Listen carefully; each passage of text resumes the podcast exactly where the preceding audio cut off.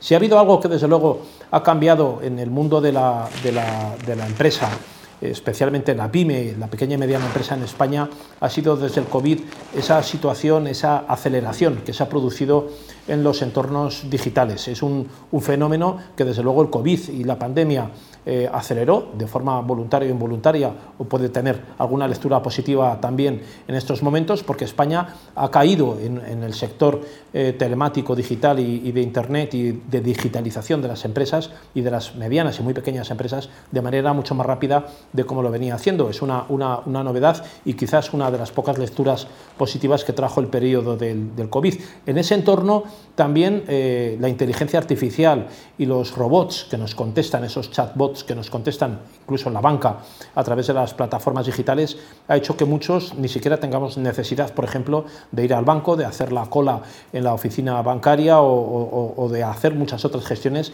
que ahora podemos hacer desde casa. Para hablar de todo esto y más, tenemos hoy con nosotros a don Ignacio Diego Carvajosa, es el socio fundador y country manager de GUS. Muy buenas tardes. Muy buenas tardes. Ignacio, muchas gracias. Gracias, ¿eh? gracias a vosotros por tenerme aquí. Bueno, GUS es una, una empresa de inteligencia artificial que está dedicada precisamente a eso, ¿no? a, mejorar lo que se llama eh, Customer Experience, ¿no? Y, y, es un nicho que probablemente a lo mejor en España no hubiera tenido un desarrollo eh, como entendemos, industrial tan acelerado como lo ha tenido del fin de la pandemia para acá. ¿no? Se creó una necesidad nueva, mucha gente empezaba en estos marketplaces y tal a pedir cosas. También es verdad que hubo un distanciamiento por parte de los clientes a algo que era habitual, que era ir a la cola del banco a resolver gestiones o incluso con la administración. Hemos visto que se ha acelerado incluso recibos corrientes, como puede ser el IBI o el impuesto de basuras, ya lo puedes hacer, eh, lo puedes hacer incluso con asistentes virtuales ¿no? que te ayudan. Es correcto. No, al final lo que hemos visto en, en la pandemia es una aceleración brutal de estas tecnologías, donde pues, anteriormente para muchas empresas, sobre todo en España, eran, un, una medallita de innovación que, pues, que estaba bien tenerlo y que les ayudaba con su negocio, pero la pandemia lo que ha visto es que ya ha dejado de ser algo pues, bonito de tener a una necesidad para comunicarse con tu, con tus audiencias y con tus clientes y poder ofrecer un servicio eh, que verdaderamente conecte con tus clientes sin tener que estar con ellos presencialmente o tener que estar llamando a un call center donde pues estás a la espera de, que te atiendan eh, minutos o incluso horas, ¿no? como ha sido el caso durante la pandemia.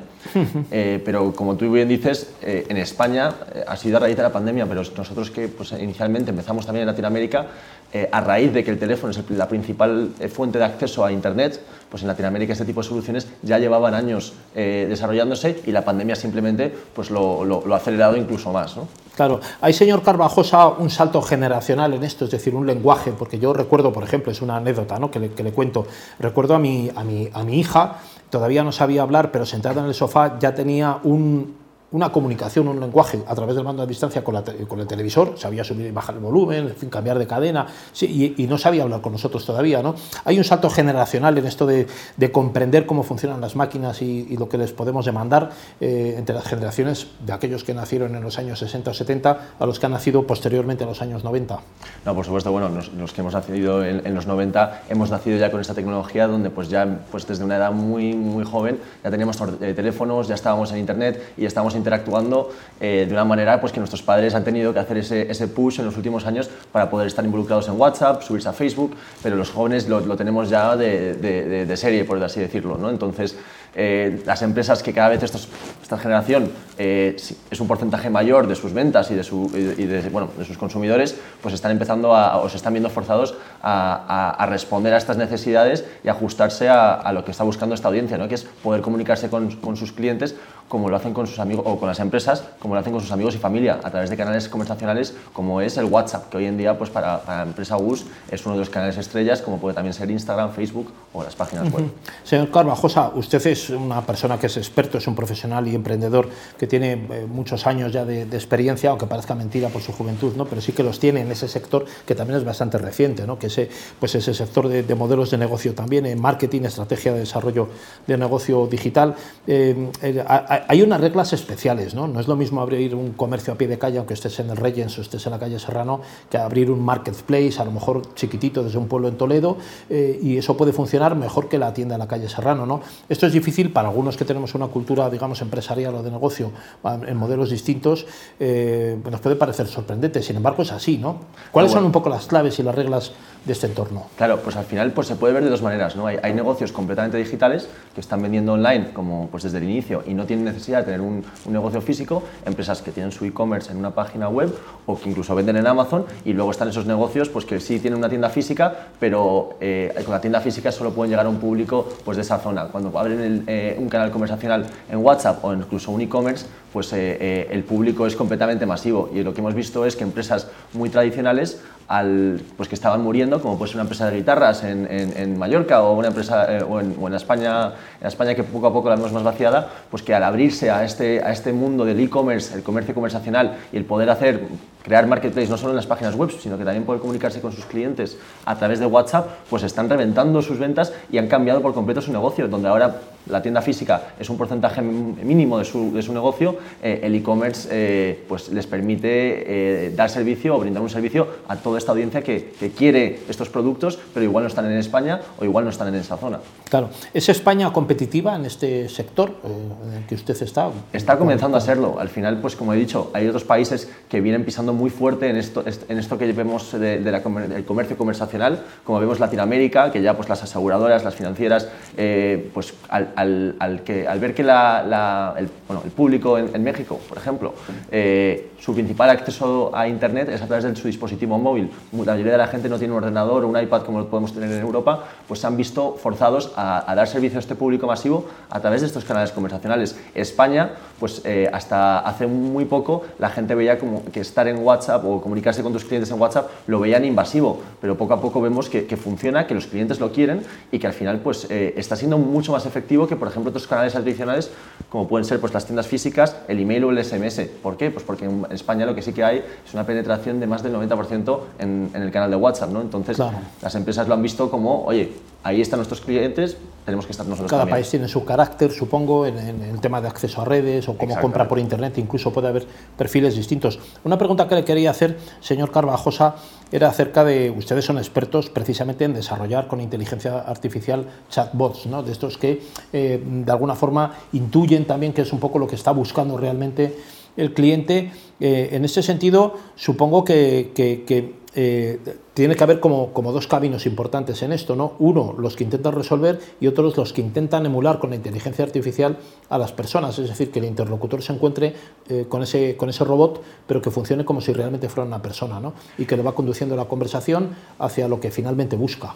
Nosotros, más allá de tratar de emular a una persona, lo que buscamos crear es la mejor experiencia posible. Es decir, qué quiere, qué quiere lograr el usuario y cómo podemos hacerlo de la manera que lo pueda conseguir en el mínimo número de pasos posible. Al final, una cosa que se dice es que hoy en día en las páginas web en, si un usuario tiene que hacer más de seis clics, le pierdes. ¿no? Entonces, nosotros no tenemos esa necesidad de ser una persona, pero sí de que de resolver un problema del cliente. Y, por ejemplo, pues oye, un usuario quiere saber dónde está su pedido, pues que lo pueda hacer de la manera más rápida posible. No tiene por qué ser una persona, pero oye, le podemos pedir su número de pedido, le podemos eh, indicar cuáles son los requisitos para contratar una póliza, le podemos indicar, eh, pues por ejemplo, eh, cómo, cómo generar un siniestro por si has tenido un accidente o llamar a una grúa, todo esto a través de WhatsApp. Lo que sí que hacemos es que creamos eh, experiencias híbridas, donde pues, el usuario se puede comunicar por texto natural y hablar con nuestro, eh, nuestro asistente virtual, por así decirlo, y en el momento que el usuario eh, lo, lo, lo, pida explícitamente o el flujo lo decida, poder decir, oye, el chatbot ya ha cumplido su necesidad o ya ha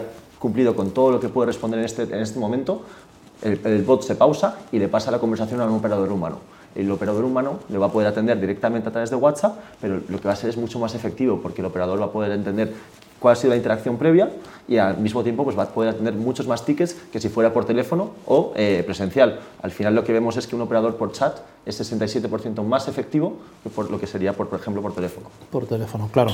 Una, una cuestión también importante es que estamos en un país en el que el idioma, nuestro idioma, el español, es eh, la segunda lengua materna hablada en el mundo. ¿no? Supongo que esto puede ser una ventaja, probablemente usted me contará que también puede ser un inconveniente o puede ser una, una, limitación, pero yo eh, intuyo que puede ser una ventaja con la cantidad de países que hablamos el mismo idioma, es decir, un chatbot en México o en Colombia, pues será prácticamente igual que un chatbot en España y resuelve los mismos problemas y de la misma manera, cosa que probablemente con otras lenguas, danés o alemán, no nos podríamos encontrar. ¿no? Esto lo, lo plantean ustedes desde GUS como una ventaja, eh, utilizar este idioma, o lo plantean como un inconveniente.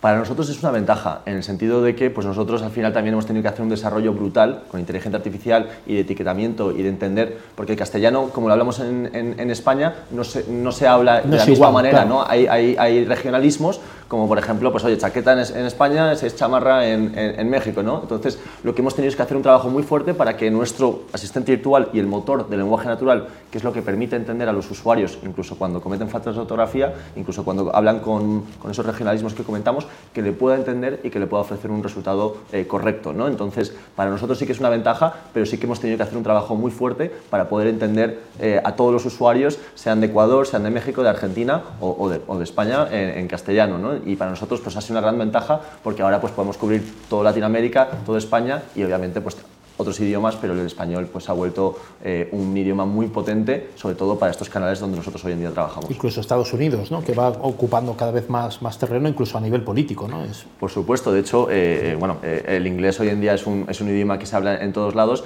y nosotros ya estamos trabajando en, Estados Unidos, trabajando con asistentes virtuales, incluso para informar a los usuarios de campañas políticas, como ha sido el caso recientemente, que hemos estado involucrados en, en la campaña de, de, Los Ángeles, de la alcaldía de Los Ángeles, con algunos candidatos. En español.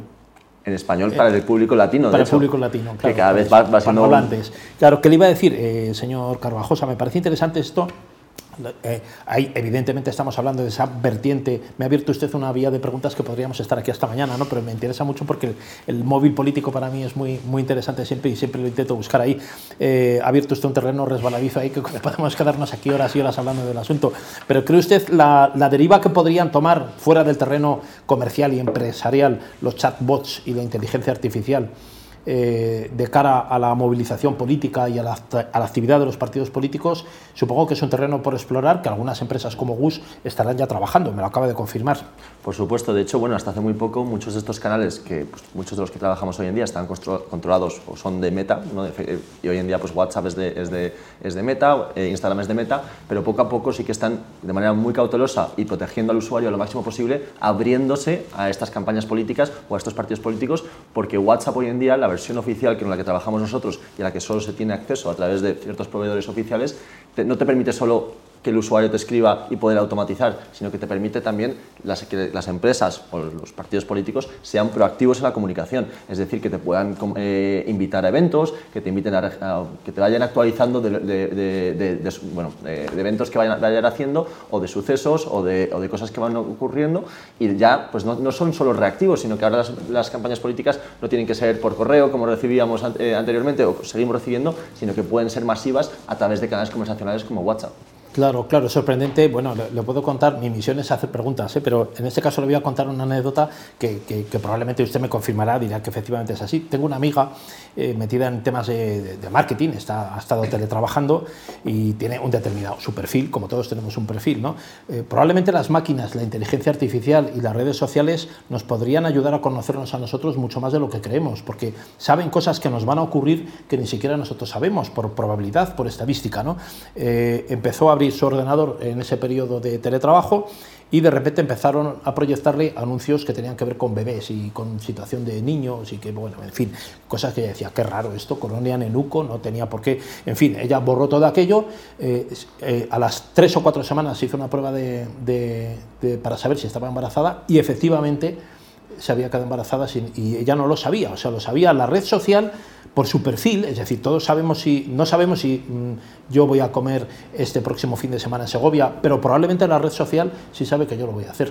Y antes de que, antes de que yo pueda tomar esa decisión, hay un 80% de probabilidades de que la red social sepa que yo me voy a ir a Segovia este fin de semana sin yo haber tomado ni siquiera la decisión. Ella no sabía que estaba embarazada, pero la red social ya había intuido que tenía un altísimo, una altísima probabilidad de quedarse embarazada, por cómo se movía, sus fines de semana, cómo vivía, su pareja, la edad que tiene, en fin, una serie de cosas. ¿no? Es interesante porque al final, eh, lo, que, lo que dices, ¿no? al final la tecnología hoy en día mueve unos algoritmos que, que, aunque cada persona es única, sus comportamientos se basan, son muy similares a los de otras personas. ¿no? Entonces, si sabemos que José Luis eh, pues tiene ciertos comportamientos, pues también va a tener otros que son muy similares a las personas que se comportan como él. Por ejemplo, pues, eh, la persona, si un hombre va a comprar pañales a cierta hora de la noche, el producto más similar que va a comprar después va a ser cerveza.